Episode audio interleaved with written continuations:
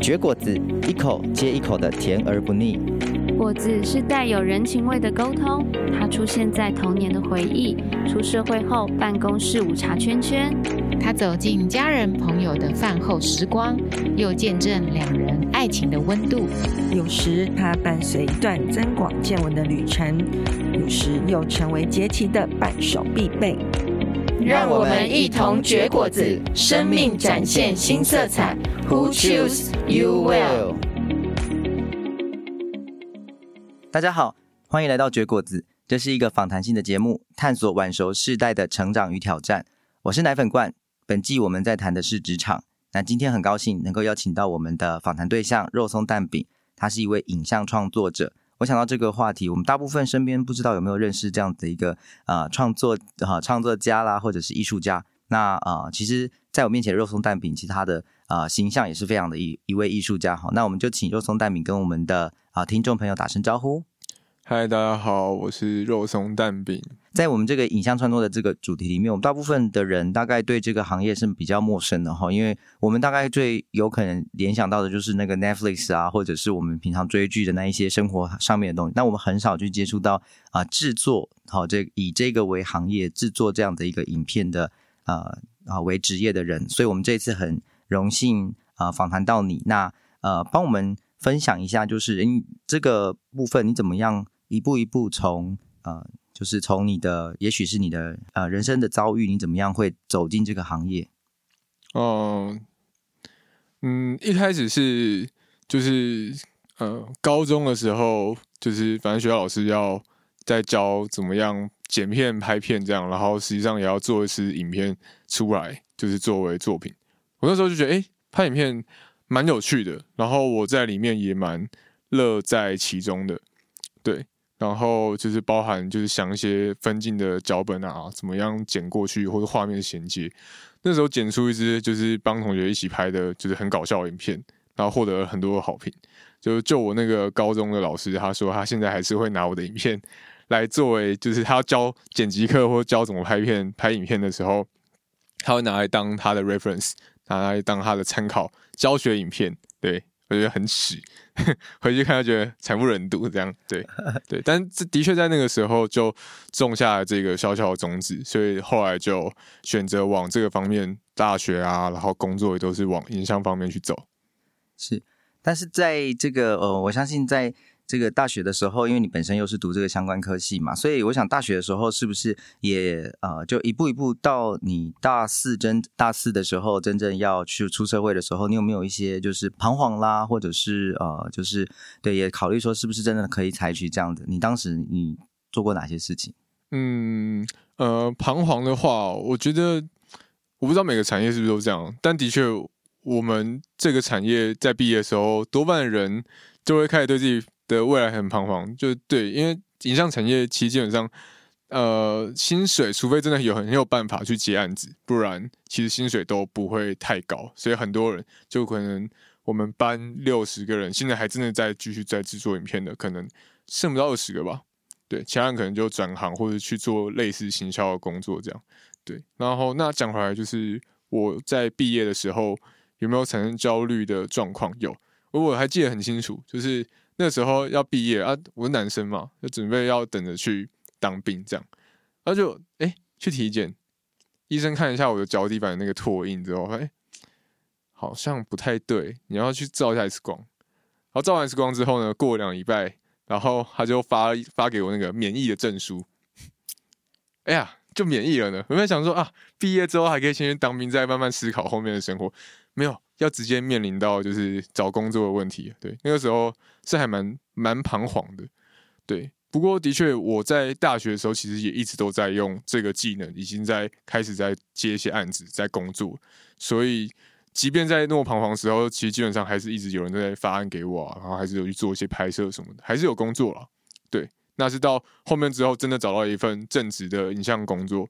然后才就是稳定下来这样。那你当时就是你大概？啊，正是就是说，你还在犹豫彷徨的时候，你大概接了哪些类型的影片？你不要帮我们稍微清点一下。那个时候我有去做过，呃，运动的转播，对，去拍棒球啊、桌球啊、篮球啊，扛着一个很大的摄影机，在篮球架底下这样。对，那个时候有去做这样的工作。然后另外的话就是有帮朋友拍一些宣传的影片。对，然后可能就是呃一个呃运动中心开幕，然后去拍里面的一些场馆的设施啊，然后把它剪辑成一支介绍影片，然后来去向那边该地区的呃普罗大众去做宣传，这样。因为毕竟我是单兵作业，所以都会朝向个人可以去执行的拍摄工作为主。嗯哼，那有没有遇到就是说呃特别呃也会反而反过来是说会质疑说，哎，我到底还要不要继续下去的？呃，这样子的一种遇到了这样的工作或者接这样的案子，也会会啊会啊，当然当然了，就是就是不瞒您说，就是无时无刻在想这件事情啊，对，就是。会想到就是这个产业，或是我继续待这个产业，它未来的展望性，然后我到底可不可以有再获取到更高的呃待遇、更高的薪水等等的？毕竟你知道，现在年轻人压力其实很大，对，所以就会想这些事情啦。对，当然会有，但是嗯，就讲回来，到最后，他还是一个我非常就是如同我高中的时候那样，他还是我一个非常喜欢，而且我自己。觉得我在这上面有天赋，然后也很喜欢做的工作，对。所以讲到这里，就是呃，也许对于你来讲，讲我觉得我们一般外人，如果像我家里面啊，如果有这样子亲戚，或是有从事这样的行业，我自己都会很容易会马上联想到的，就是啊，怎么会怎么养得起自己啊，或或者是说，对，就是这个跟一般的兴趣有什么样不一样？那我觉得刚刚其实你已经讲一些，能不能再多一点点的帮助我们去了解，说对，例如说啊、你身边的人如果听呃，你要怎么跟他解释，就是你正在呃参与在这个这个相关的行业里面。嗯，哦，讲个我亲戚的想案例好，就是我爷爷，因为我之前有在中视，就是电视台，我有在电视台工作过，对，然后呃，我就会跟直接跟我爷爷说那家电视台的名字。对然后他说：“哦，你在那家电视台工作哦，他听过诶。然后他还可以跟我说，这里面主播叫什么名字啊？然后气象主播叫什么名字啊？他就觉得哇，他的孙子在那边工作是一件非常开心的事情，非常嗯，让他觉得很很荣很荣很有荣誉感吧？对。然后对，所以我我直到现在，即便换了工作，我还继续跟他说我在那家电视台工作，这样对。但嗯、我觉得在跟别人沟通的时候，我觉得。”不会遇到太多状况，是他问你为什么会做这个工作，反而会说哇，你做这个工作好酷哦，然后会就是开始问你，就是关于这个工作的一些细细节，这样对。那像我现在，我现在在做的是纪录片工作，我在一个基金会底下做纪录片工作，对，然后我都会跟别人说。嗯，我在帮助失学少女，因为他那个基金会是在帮，就是做教育工作了。然后教育工作就是去到各个可能偏乡啊，高雄，我不是说高雄是偏乡哦，我说就是就可能他他在家境比较不好，然后去到他家去，呃，帮助那边的小孩子去重新认识读书这件事情。那我的工作就是去拍这个访谈的过程，然后还有。这个呃，这个家庭他怎么看待教育这件事情？是在做这样的纪录片，对，那对，嗯，我就会直接跟大家说，嗯，我在帮助失学少女，然后在这里笑这样，是，所以好像你自己也找到一些可以幽默的方式去陈述，说你现在在参与参与的这个工作，而且你发现它的有趣哦，所以我觉得好像大家就听听你的，觉得有趣，就诶越来越觉得这个是一个很有意义的一件事情。嗯、对对对，我觉得主要还是因为刚刚你有。呃，奶粉罐有提到说，就是呃，到底摄影工作，它那可以当成是正职工作吗？还是它只能够是兴趣？对，因为通常大家讲到摄影，会比较像是呃兴趣取向的事情。对，那还是可能本身会有一份正职工作。那我自己其实有也是对我自己有这样的疑问。对，不过我自己的想法是，就是人的一生其实是很长的。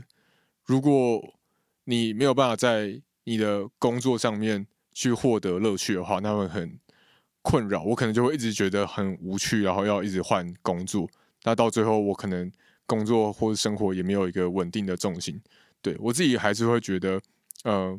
必须要是工作和兴趣，它必须要是可以结合的。对于人的，我觉得心理健康来说啦，还有人的一生来说，都会比较圆满而且踏实。就像我现在，我觉得。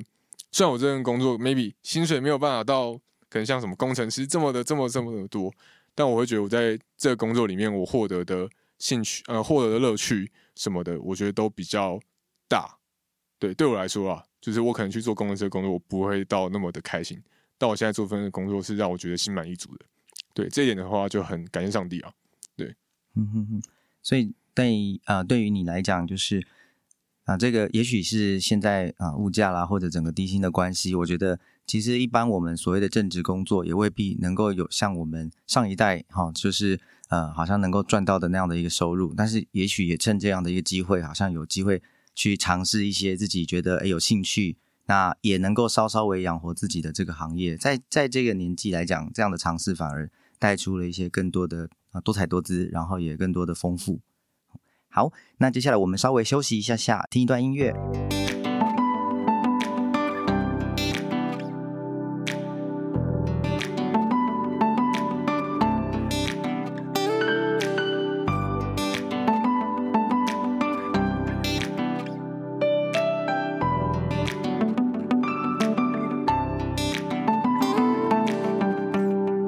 听众朋友，大家好，你正在收听的节目是《绝果子》，我是奶粉罐。我们这一次正在访谈的来宾是肉松蛋饼，他的职业是有关在影视的啊创作、影像的创作。那我们刚刚很高兴可以访谈到啊肉松蛋饼，分享如何在看待这一份工作。我想啊，可能对现在的啊年轻人来说，其实工作除了他的薪水以外，其实还有更重要的一份，也许是一份乐趣。所以。啊，刚才不断的在听到肉松蛋饼在讲到啊，这一个工作所带来的很多深刻的体会和乐趣。那但我发现我们刚刚好像啊，你刚才在分享的时候，你有提到说，就是跟家人那边你沟通的是你在啊，就是老三台我们说的传统的那个啊三台当中在工作的这个经验，可不可以帮我们补足一下？我们嗯嗯、呃，其实我那个时候是。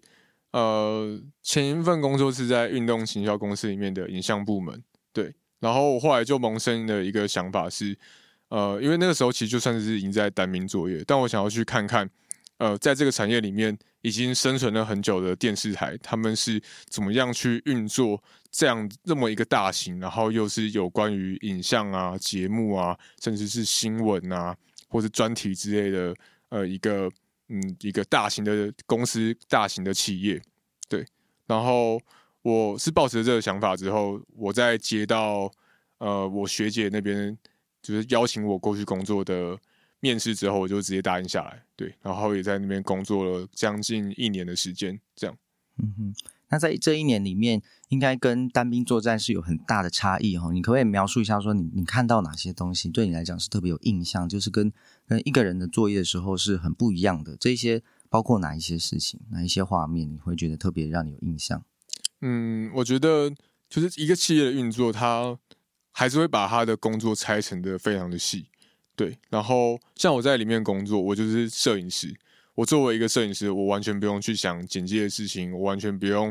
去想，甚至不用去想画面接画面的事情，我只要顾好我现在这个颗画面就好了。对，我觉得在公司在这个电视台里面的作业方式，就是他把每个工作都切分得很细。比如说记者，记者你就只需要写稿就好，啊，剪辑有其他人就会负责，或者你只需要做好某项工作，那其他这个工作延伸的其他工作，你是不需要去担心的。对，我觉得这个是。跟单兵作业最大的差异，就是把每一个工作都拆分的非常的细，然后你只需要去做一件而已。我觉得这件事情是有好有坏，就是我自己在里面，我觉得对对于劳工来说，其实非常轻松啊。就我其实只要付出时间，然后做一个一直 routine 做一个重复的工作，其实就可能跟 maybe 吧，我不是很清楚，跟台电的轮班新人其实是一样概念，maybe 或是那些呃。呃，制造业的一些呃轮班人员其实是一样的，对。那电台也是一个，它在工业化算工业化吗？就产制这些内容的时候，我们就只是其中一个小小的螺丝钉，这样。对。那我后来为什么会选择离开？是因为呃，我不太能够接受自己一直在做重复性的工作。我觉得一直在拍同样的节目，一直在做同样的工作，对我来说非常无趣。我还是喜欢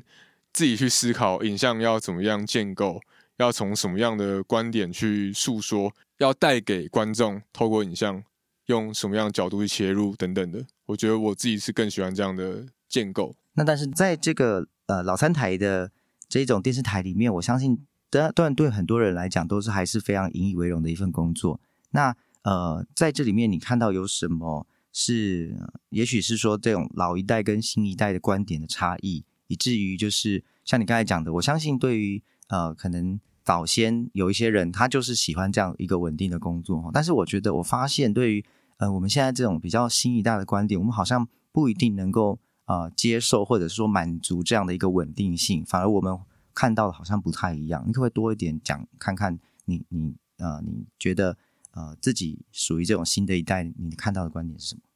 在电视台里面，我觉得最大的差异是对于。呃，影像的想法吧，对，但我觉得这可能会比较牵涉到工作态度的事情。就是在电视台里面工作的老前辈，就为什么他们会这么的有，就是这个荣誉嘛，或者说大家看他们眼光会觉得比较高，那是因为以前的电视台很少，以前关于影像类工作其实很少的，对。然后他们以前要进入电视台是需要考试，对，呃，如必须要考试才进去的情况底下，我觉得。对于当时的人来说，那就等于是公务员一般的角色。对，即便他的工作是很零碎，所以其实基本上老一辈在电台里面的前辈们，他们其实身上是会有那种，哎，我是考进来的，然后我是在里面工作工作很久的。那我觉得在工作态度上面就会有落差，就是他们会比较不能够再有更多的要求，他们就会觉得说，我一直以来都是。做好我现在在那做的工作，我也都做的没有任何差错。我会觉得我不要再有更多新的工作，对，因为这不是我分内应该要有的。对，那我觉得这是电视台里面的工作上的差，工作上，嗯、呃，这个是在电视台里面工作态度上的差别。但我觉得也不能够说是谁对谁错。事实上，我觉得他们也都很尽心尽力的在他们工作里面。对，那我觉得对于我们新一辈或是这个影像产业来说，我们并没有经历过过去那些人、那些前辈们他们经历过的底片的时代，呃，甚至是卡带的时代。那个时候，其实要制作一支影片，其实是非常的、非常要非常的专注啊，因为底片是非常烧钱的一个成本器材，不像我们现在，我们拿手机或者我们进入数位化之后，我们只要用记忆卡，我们就可以拍摄。对以前来说，那些底片要是比如说可能运镜没有运好，呃。演员的走位没有走好，或者他可能讲话讲错，失我是哇，这卷底片就报废了啊！这卷底片可能就几百块、几千块就报废了。对，不像我们现在数位时代，但我觉得这也是一个差别，就是他们在做事情的时候，他们会比我们还要更小心仔细，但这个小心仔细有时候也会过于谨慎，而去漏掉很多在影像上面可能更多看到的可能性。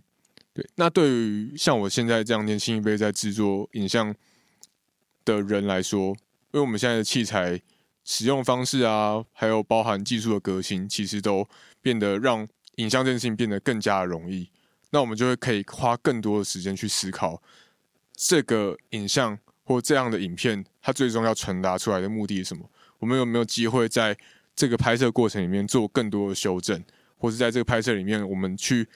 碰撞出更多的思想，或更碰撞出更多的巧思？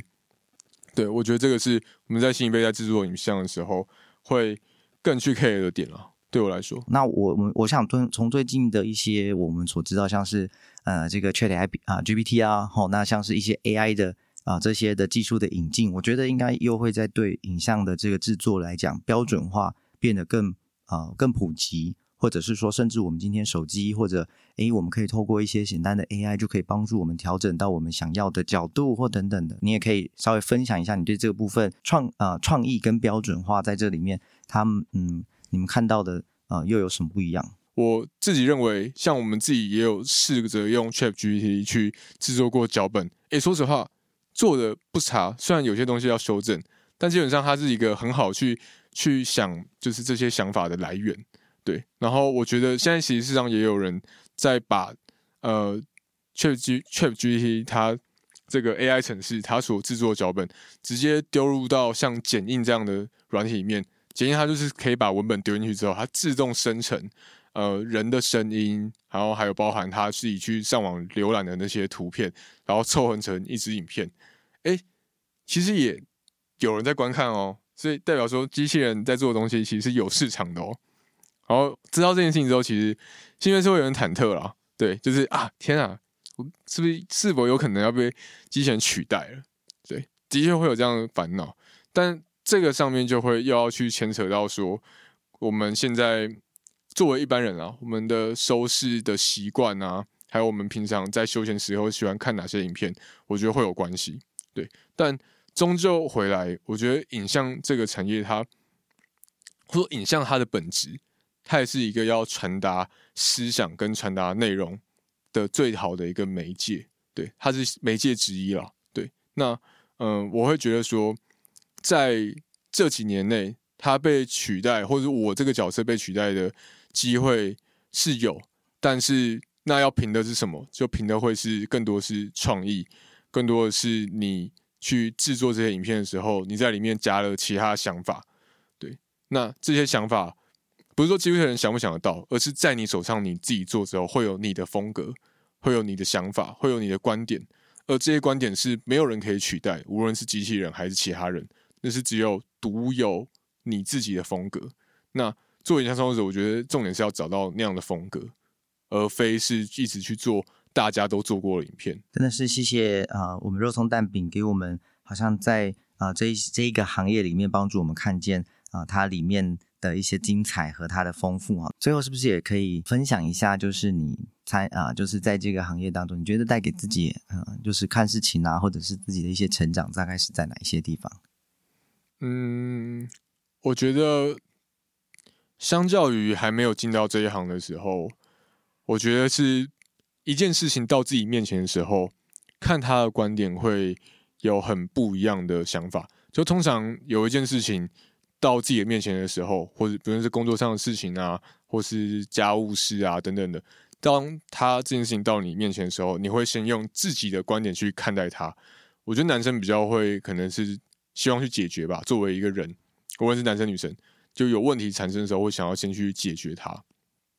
但我觉得接触到这个行业，或是在这个行业里面之后，我会去想的事情是，当这件事情到我眼前的时候，我看他的角度会。先从我的观点去看，然后我会再从哦，如果这个是我爸妈的观点去看，或是这个是如果从我设定的某个年龄层的目标群众去看这件事情，它所带来的意义会不会有点落差？看事情的角度，我认为变多面之后，我会开始去思考更多是这件事情背后的符号句或符号意，就是它后面它到底代表什么样的意义？对于每个阶层人来说，对于每个呃社会地位或者是年龄层，都会有不一样的看法。我觉得这件事情是非常有趣的。当然，我觉得对我自己的成长的话，是当我可以用这么样多元的观点去看事情的时候，我觉得我不会被制约。这样这样有个好处是，我觉得跟人互动上会更可以站在对方的观点嘛，然后也可以从其他观点去给他建议。那当自己遇到问题的时候，也更可以从。不同观点去思考哦，这件事情它可能带来的意义，或它问题的本质是什么？对，我觉得这个是在制作影像过程里面教导我非常重要的事情。所以虽然同一件事情，就是其实拍摄角度是不同的，然后观察它有可以有不同的姿态，也可以其实同一个事实好像有不同的呃真相，好，有同不同的呃要去呈现出来的那一个现实，所以。呃，每个人都可以用自己的影像说故事，这也包括在影像创作者来讲，他也在用他的视角，试着在为我们诠释一种新的角度或新的人生故事。所以，呃，真的是很谢谢肉松蛋饼给我们啊、带来精彩的分享。最后，我们就跟我们的听众们说声拜拜，拜拜。